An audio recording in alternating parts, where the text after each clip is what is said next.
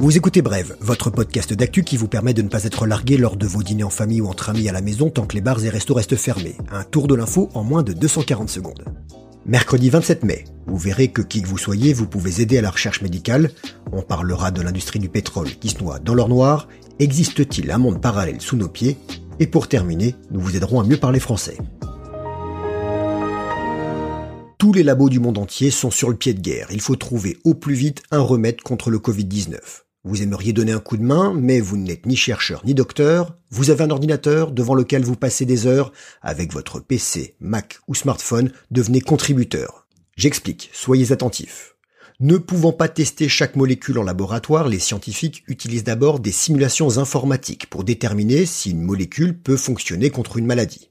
Pour tester des millions de molécules différentes, il faut une puissance de calcul importante, mais pas toujours évident de trouver un super ordinateur. En mutualisant plusieurs ordis, on peut atteindre une puissance de calcul considérable. Vous me suivez? Et c'est là que vous intervenez, en participant au projet Open Pandemics COVID-19, conçu et géré par Scripps Research, un centre de recherche biomédicale à but non lucratif, hébergé par le WCG World Community Grid du géant de l'informatique IBM. Créé en 2004, le WCG a aidé à la recherche sur le virus Ebola et du VIH. 770 000 personnes et 450 organisations ont partagé leur puissance de calcul avec lui. Sur le Covid-19, il a déjà permis d'effectuer 50 000 calculs. Pour participer et mettre votre machine en réseau, rendez-vous sur www.worldcommunitygrid.org. Le logiciel que vous téléchargerez s'adapte à vos activités. Comme il faut laisser son ordi allumé, ça peut user prématurément votre disque dur. Un mal pour un bien, il faut sauver l'humanité. On a un océan de pétrole sous les pieds Après une chute historique, le prix du pétrole amorce une timide remontée, dur dur d'écouler l'hydrocarbure. Sans acheteurs, les supertankers, réservoirs et autres lieux de stockage sont peints à bord. Au Texas, on a du pétrole et des idées, de mauvaises idées. Renvoyer l'or noir d'où il vient, sous terre. C'est ce que réclamaient les producteurs, demande acceptée par la commission des chemins de fer du Texas, qui, comme son nom ne l'indique pas, ne joue plus au petit train mais régule les producteurs de pétrole. Normalement, cette solution est totalement interdite. Vous l'aurez deviné, les risques environnementaux sont bien réels. On ne peut pas remettre le pétrole et le gaz sous forme liquide dans les puits dans lesquels ils ont été pompés, on utilise donc des cavités naturelles, des grottes de sel. Et ça tombe bien, il y en a au Texas et en Louisiane. On peut y stocker jusqu'à 730 millions de barils de pétrole. Les experts assurent bien sûr que ces cavités sont étanches et qu'il est peu probable que le pétrole s'en échappe. Plusieurs organisations écologistes ont tiré la sonnette d'alarme, ils craignent les risques de contamination des sources d'eau potable qui se trouvent à proximité. Pas sûr que ça plaise à Mère Nature.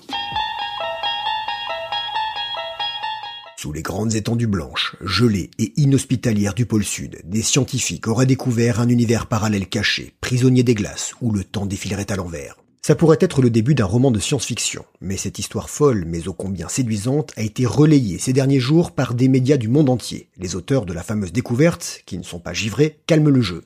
Au départ, il y a un projet très sérieux financé en partie par la NASA baptisé ANITA pour Antarctic Impulsive Transient Antenna, depuis 2006, un ballon bardé d'antennes radio a survolé l'Antarctique à plusieurs reprises à la recherche de particules venant de très loin, dans l'espace, et pouvant renseigner sur l'origine des rayons cosmiques. En étudiant les données récoltées, les scientifiques ont découvert des choses pour le moins étranges. Certains rayons cosmiques semblaient non pas se refléter dans la glace, mais surgir de la glace. Ils ont publié leurs observations et c'est là que tout est parti en cacahuète, ou plutôt en boule de neige. Interprétation, spéculation, les infos ont été déformées, mal analysées.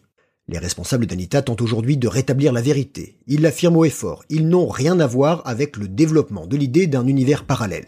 Mais alors, d'où viennent ces rayons, si ce n'est de l'espace? De la Terre Sous la Terre Mystère. Mais c'est fucking compliqué la langue française Vous n'écoutez pas un podcast, mais un audio à la demande, ou ADD. C'est pas beau, mais c'est ce que préconise désormais la Commission d'enrichissement de la langue française. Nous aurions tout de même pu nous inspirer de nos cousins québécois qui utilisent le terme poétique balado.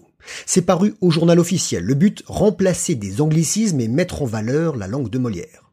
Nous ne devons plus dire non plus autotune, mais ajustement automatique d'intonation, qui évite les fausses notes aux chanteurs médiocres, qui, malgré la nouvelle expression, resteront médiocres. Terminer les timelapses, vive les hyper-accélérés, effet vidéo génial mais désormais un peu trop utilisé. Le social media manager devient responsable des réseaux sociaux. Va falloir trouver des badges un peu plus grands.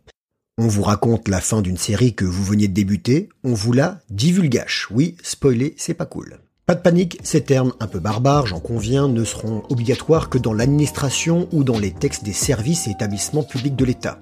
Ceci n'est pas une fake news, euh, pardon, une infox devrais-je dire, j'en perds mon latin.